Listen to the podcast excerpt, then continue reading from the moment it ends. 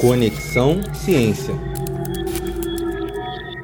Leite de saquinho ou de caixinha? No primeiro episódio, você descobriu os benefícios do consumo do leite. Agora você vai aprender sobre as duas formas mais comuns de consumo desse produto aqui no Brasil. Quando você vai ao supermercado, geralmente existe leite de saquinho e o de caixinha. Você sabe qual a diferença entre os dois? Ou qual deles é o melhor para o consumo?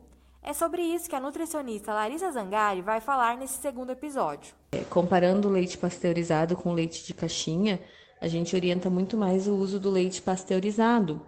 Ele passa por um processo de alta temperatura, em torno de 70, 75 graus Celsius, que mata os micro-organismos prejudiciais para a saúde mas mantém as bactérias benéficas, né, que fazem bem para a digestão. Por exemplo, lactobacilos. Já o leite de caixinha, ele também passa por um processo de alta temperatura, só que daí extremamente alta, chega em torno de graus é, de 100 graus Celsius.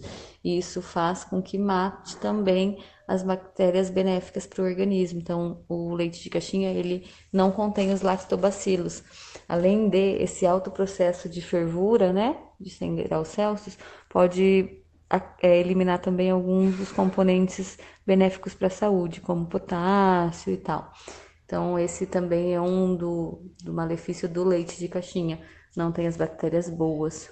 O leite de caixinha hoje em dia ele é muito rico em conservante, tanto que a durabilidade dele em prateleira é em torno de um ano. Já o pasteurizado é no máximo três dias, né?